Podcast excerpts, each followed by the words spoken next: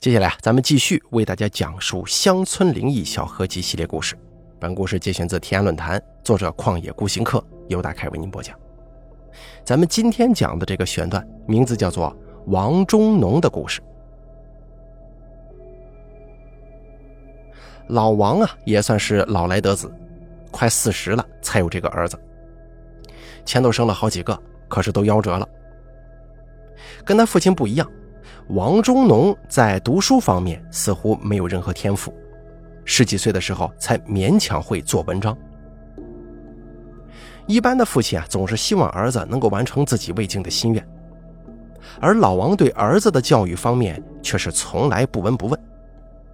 江叔先生知道老王的大名，有一次对王中农说：“你呀，拿回去给你老爷子看一下，问问他你做的怎么样。”王中农兴冲冲地回家，把自己的作品给他爸欣赏。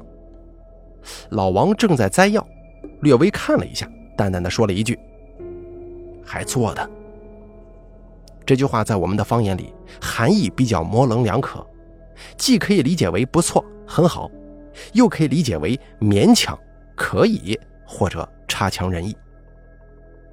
因为父亲呢，在这个读书做文章方面实在是太过强大。王中农天性之中对父亲有敬畏之心，所以不敢多问。老王老婆于是问他：“某某，这文章到底做的怎么样啊？”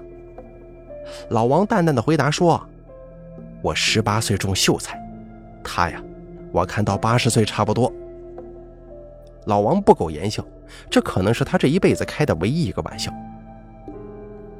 虽然读书不行，但王中农的聪明是得到大家的认可的。他擅长吹笛子、拉二胡，其他一些咱们知道的乐器统称为家事。打击乐器，比方说鼓啊、锣呀、磬之类的，样样精通。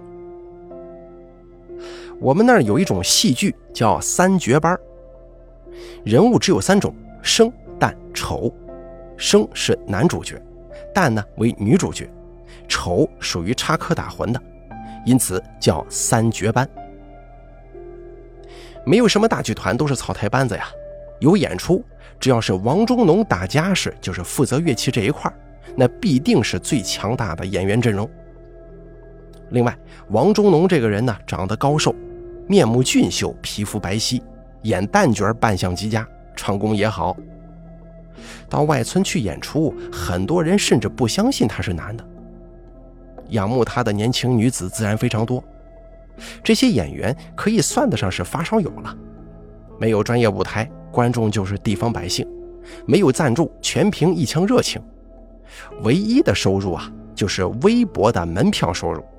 这个门票是由各村筹款，一场下来，也就是导演、演员、剧务能聚在一起吃一顿比较好的饭而已。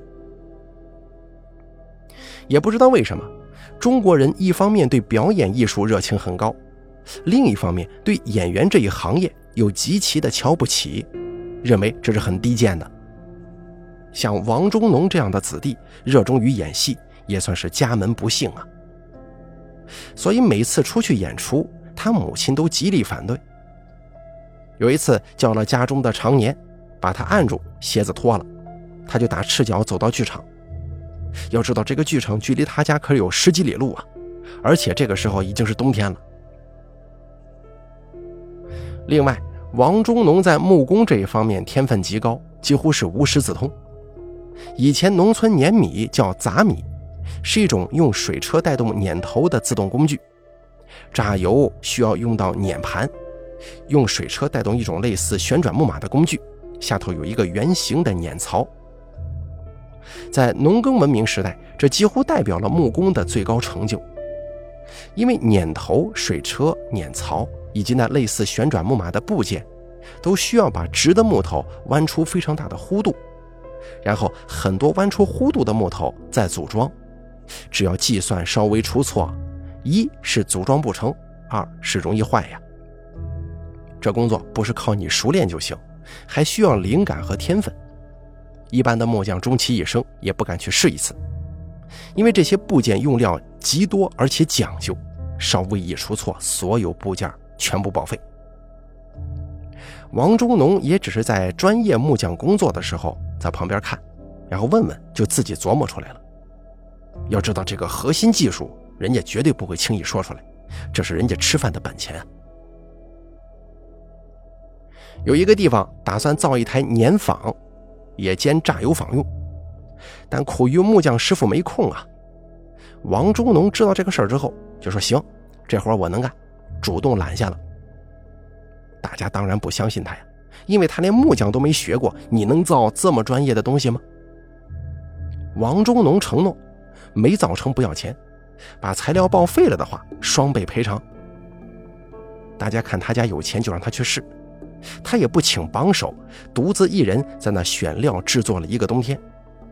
据说到了安装使用的这一天啊，全村人都出动去看，没人相信世界上竟然有这么厉害的人物。可没想到他居然成功了。要知道他可是一天木匠也没学。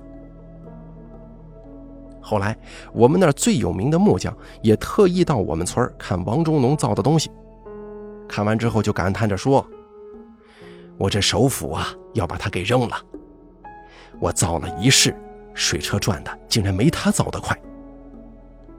衡量水车它的质量好坏呢，就在看同等的水量之下，谁的转速更快。这个碾坊兼榨油坊，我小时候见过，工作了几十年，从来没修过，运转状况十分良好。只可惜啊，后来当做废木料给贱卖掉了。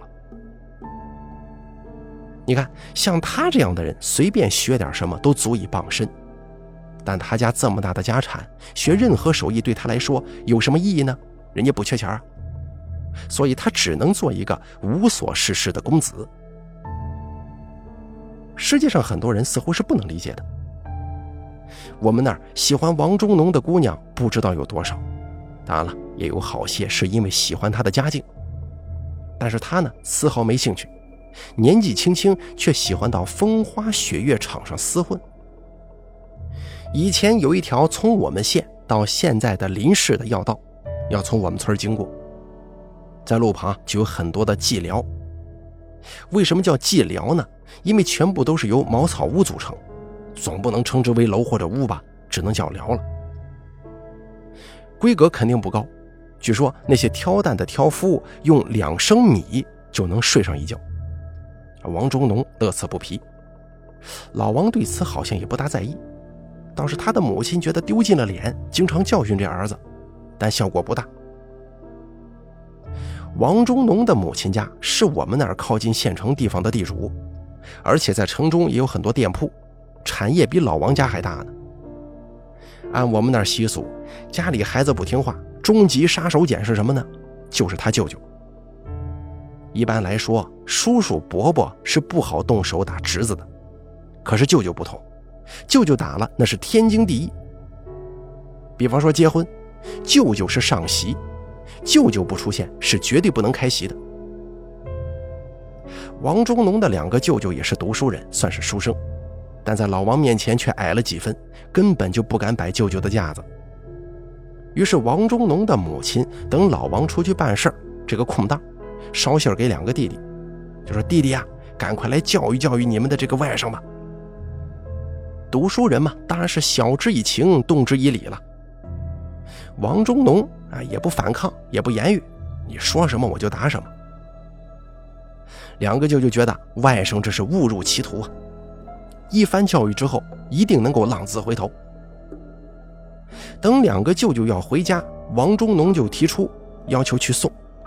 哎，看到儿子这么懂事做母亲的自然欣慰啊。可谁知道傍晚时分，两个弟弟又跟儿子回来了，问为什么，说忘了到老王药园中带一点某某药回去，就折返回来了。第二天，王中农又在傍晚时分带着两个舅舅回家了，又说忘了去跟某个人说件事儿。王中农母亲就觉得蹊跷啊，自己两个兄弟办事一向稳当。就算忘了事儿，也只要一个来回就是了，怎么回来两趟呢？于是就偷偷的打听了一下，这一打听不要紧，那差点气晕了。原来这两天自己儿子王中农带着两个舅舅在各处妓院寻欢作乐呀。一怒之下拿了棍子就追着两个弟弟打，并咒骂：“你们两个就是我死了都不要你们来奔丧。”王中农母亲家家教很严，王中农是如何成功撺掇两个舅舅到妓院玩两天的，咱就不得而知了。但是这件事儿成我们那儿一个大笑话了。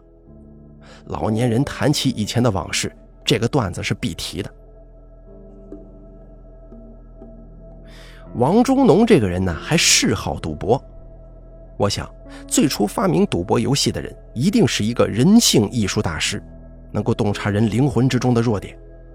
所以，上至达官显贵，下到贩夫走卒，都有一生沉迷于此的。对于有钱人来说啊，留恋风花雪月之地，只是于道德上有什么亏损；而真正称得上销金窟的，还是赌场这个地方。在我看来啊，赌场几乎是一个财力炫耀场，只有对等阶级的人才能聚在一块赌博。前头咱也提到过了，我们那儿有名的地主有四家，巧的是四家之中都有好赌的公子，有的是家族当中的儿子辈，有的是孙子辈，所以他们经常聚在一起豪赌。赌的能有多大呢？有一晚上能输掉几十亩地的。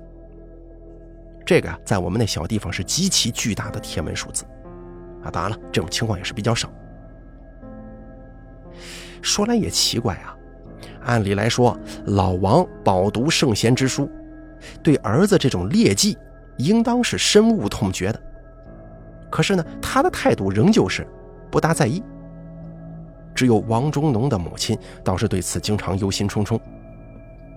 有一次，王中农输红了眼，私自把十几亩地当做赌注输了，债主上门来写地契。王中农的母亲气得拿了绳子去上吊。要知道，封建思想的女性认为生出这样的儿子是愧对列祖列宗的。可是老王作为当家人，反应不大，很爽快的签字画押把地给人家了。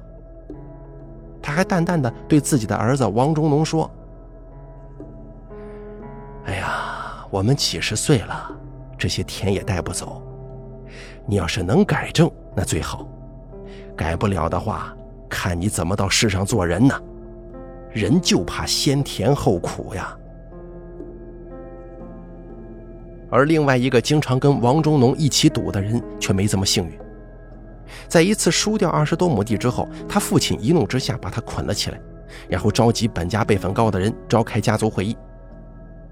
也不知道这些人是怎么想的，居然提议行家法，说把人绑上石头，沉到水塘里。以前有的人家儿子多，也就不怎么珍惜。还好这个人的老婆算是有主张，半夜用斧头把床子砍开，放自己丈夫出来，然后双双逃命去了。从那以后就再也没回来过。其实啊，这天晚上也有人看守，只是毕竟是人命，跟自己又没多大利益关系，就装作没听到，哎，跑就跑吧。每次听到这儿，我都有一些心惊胆战。以前啊，人性人心确实有善良淳朴的一面，但是，一旦野蛮起来，又跟野兽没什么区别了。在王中农的父亲老王没死之前，王中农还有所顾忌，运气也还好，虽然输了不少钱，但家中的根基基本上没动。老王把自家门前的路改道后五六年，他们夫妇就先后去世了。而王中农这个时候已经年近三十，还没娶亲，因为他的名声实在是太坏了，对等人家看不上，而一般人家呢，老王家又看不上人家。王中农这一下子就成了孤家寡人，就更无度了。他的运气也变得很差，年年只能靠卖地卖山为生。有一次他的运气特别好，赢了一大笔钱。那个时候，人用包袱，整整一包袱现大洋让他赢回去了。半夜回家，在半路上，他看到一小孩蹲在地上哭。他看着小孩哭得伤心呢，上去就问：“小孩，你这半夜三更的在外头哭什么？”原来小孩半夜饿得睡不着，打算起来偷番薯吃。当时正值夏天，番薯才小拇指这么粗，又好几天没下雨，地也很硬。根本挖不出来，所以哭了。小孩见王中农背了包袱，以为里头是吃的，就对王中农说了这个事儿。王中农听了之后笑了笑说：“哼，我今天呢背一铺出门，回来都只剩赤膊。意思就是我今天背着满满的一身东西出来了，可是回来之后啊，输的啥也不剩了。小孩啊，你今天运气好，来吧。”说完，解开包袱，抓了两把现大洋，叫小孩用衣服包着，就跟那个小孩说：“小孩啊，明天你去买吃的。”可千万不能告诉你的爹娘。说完就回家了。这个小孩他根本就不认识王中农那两把现洋，在当时可是一笔大钱呢，能买上二三十亩地。这个小孩子其实是个苦命人，从小父母双亡，跟着哥哥过日子。哥哥家小孩也多，一家人每天都吃不饱。他哥哥一看这么多钱，打算用它盖房子。他嫂子虽然只是一个农村妇女，但是深明大义呀，就对他哥哥说：“这个钱呢是某某的，这个某某指就是小孩，这钱咱不能用。你家几代人加起来，斗大的字都认不到一箩筐，你呀就让你的弟弟去读书吧。”这个小孩子也是争气，一直读到县城去了，学历相当于现在的初中，而那个时候初中生很了不起了。还没等小孩毕业，他嫂子就一病不起。临终前，他托人把小孩叫回来，就拉着他的手说：“小叔子呀，我打听到了，给你献大洋的是某某地方的某某人。我跟你哥哥穷，报不了人家的恩呢，所以就没去谢他。这个恩你可一定得记着。”那个时候，全国到处招兵，小孩毕业之后呢，就参了军，而且是红军部队。部队看他有文化，扛枪打仗可惜了，就安排他做军医。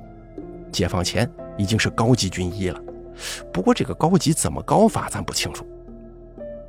土改时期，他转业到我们市当干部，一回家就向侄子打听王中农的近况，因为王中农的名声极大呀，当然了，这个名声不好啊，所以很快就打听清楚了。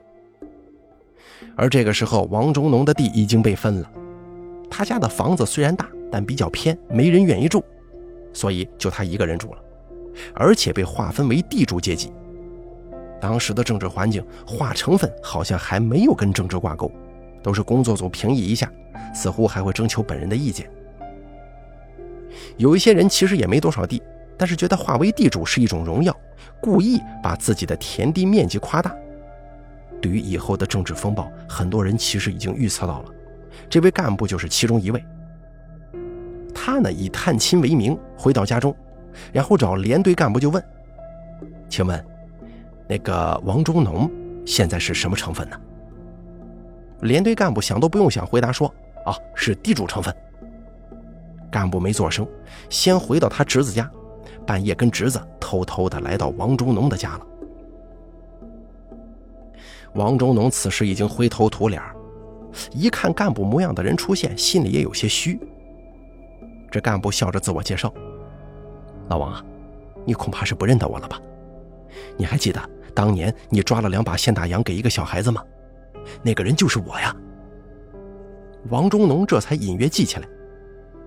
两个人寒暄几句之后，干部就问他：“解放的时候，你到底还有几多田、几多山呢？就是问他你还有几座山、多少田地。”王中农因为吃喝嫖赌，把大部分家产耗光。土改分田地的时候，只剩下三百多亩地，山林面积还挺大。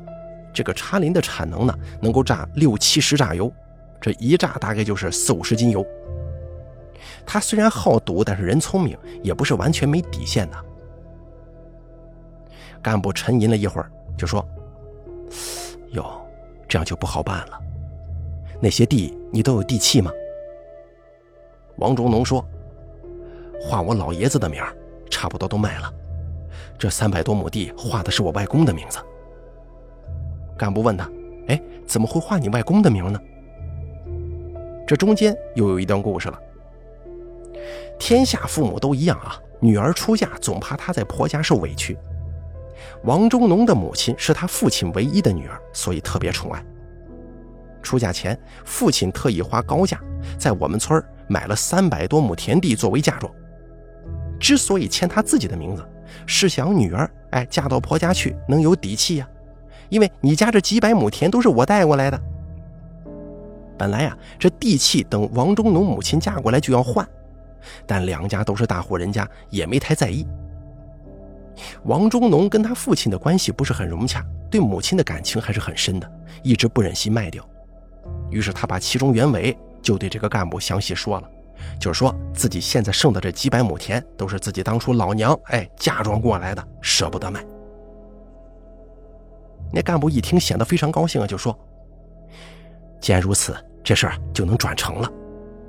转成是什么意思呢？就是想办法弄好的意思。”干部还说。后天我还会到你们连队来，你呀早点到队里，就是到村委会去闹，说你成分化高了，别怕，闹得越凶越好啊。然后就交代他要怎么怎么说，怎么怎么做。王中农听完之后点头答应。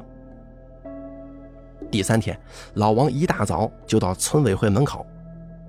此时的他虽然落魄，但还是有一股子傲气的，也有一些贵族的矜持。自然不屑跟这些没文化的泥腿子村干部吵，只是挑了一个干净的地方坐着，也不说话。那干部怕王中农没那么早，特意迟了一些到我们那儿检查工作。一看到王中农坐在那儿打瞌睡，故意高声问：“呃，老乡啊，你蹲这儿有什么事儿吗？”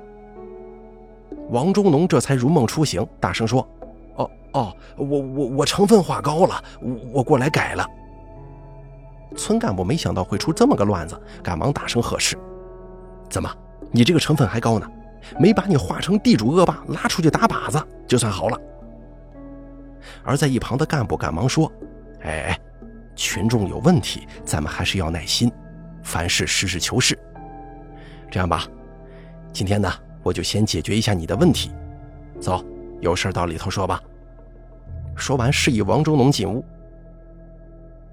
干部在大厅正中间位置坐定，就问：“这位老乡啊，你说你成分化高了，你如今什么成分呢？”王中农就说：“他们把我划成地主了，我又没什么田地，就是茶山有两块。”然后呢，连队书记愤怒地说：“你少放屁了！现如今村子里还有你家的地契呢，这个你翻得了案吗？”王中农说。那是我外公家的，地契上画的是他的名字，你们可以拿出来翻一下吗？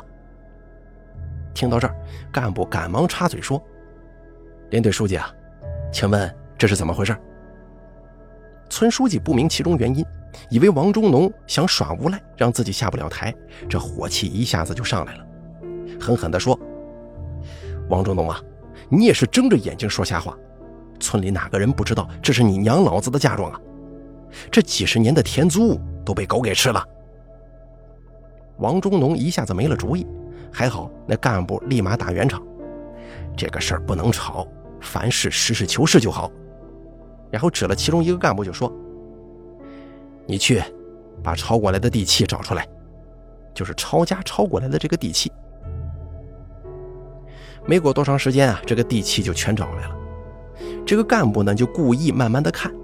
看完之后，一字一顿的说：“啊，按照地契来看，这田呢确实不能算到这个老乡的头上。至于租是谁收了，要两边来对质啊。两家人的事儿，咱们外人也说不清。这么着吧，这个事儿得改一下。那个村书记是一个没眼力见的人，一心要把王中农的地主身份给他坐实了，赶忙说：‘呃，领导啊。’”不算田地，他家的山有那么大面积呢，这也够地主了。干部听了之后笑了笑说：“怎么，几块山就算是地主了？你们是没出去过呀？咱们这是小地方，你知道真正的地主是什么样吗？那排场能吓死人呐！”在一旁的村长人很精明，一下子就理解了干部的意思，赶忙说：“啊啊，是啊，是啊。”呃，咱们这山里人谁没点山呢？对不对？书记这才明白过来，赶紧补救。哎呀，领导，我就是个泥腿子，没什么见识，以前呢也不晓得转弯，更不懂什么变通。呃，您别怪罪啊。于是干部一拍板就说：“这样吧，你们村里开张证明，正好我要回去，顺便把这个事儿给办了。”正是干部这一拍板把王中农的成分降到了中农，不再是地主了。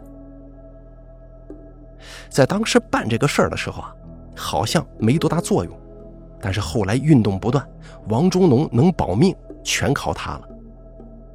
我们那斗地主的运动搞得很大，持续时间也长。王中农手无缚鸡之力，性格又高傲，生活习惯也不好，真要是化为地主阶级，不死也得脱十层皮。最有意思的是啊，王中农以前一直不肯结婚，有点类似咱们现在的单身贵族。可是他落魄之后啊，反而在这方面有心思了。他人长得秀气，又能拉会吹的，是吧？还会唱戏。有个十八九岁的小姑娘，居然奋不顾身地嫁给了他。而王中农此时年近五旬，这女子呢也算是个大叔控了，在当时堪称奇闻呐。而且人家一连生了仨儿子。据说农村最苦的时期就是大公社时候。所有人每天按时出工。王中农什么农活都不会干，连最基本的放牛都弄不好。对于这样的人，谁也没办法，只好安排他修理碾坊和榨油坊。所以他几乎每天都泡在其中。有社员反映他偷懒，他只淡淡说一句：“你有我这手艺，那我就跟你换呢。”此话一出，别人自然无话可说，毕竟谁也不会干呢。改革开放之后啊，他年龄已经很大了，但是他老婆很精明，在我们那儿开起了小店，算是第一批富起来的家庭。他名义上是每天看店，但其实什么也不做，也许是什么都做不了吧。他呢，对钱财好像没什么概念。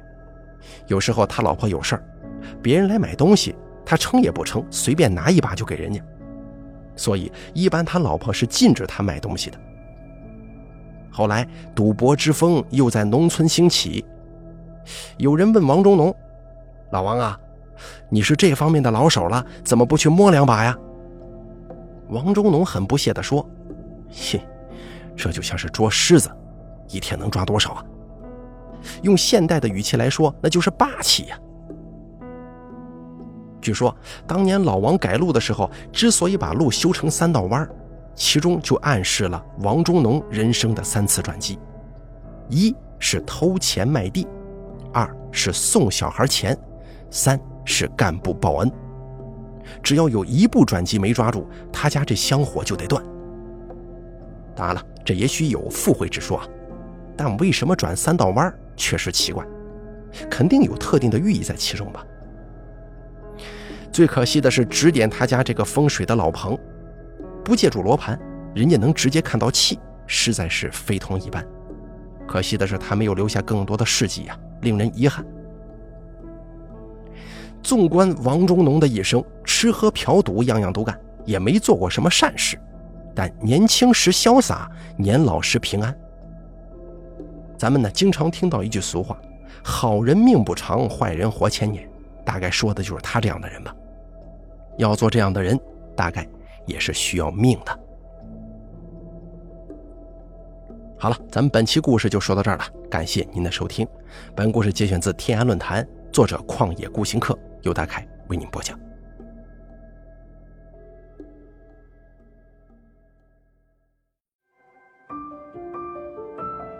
本期故事演播完毕。想要了解大凯更多的精彩内容，敬请关注微信公众账号“大凯说”。感谢。您的收听。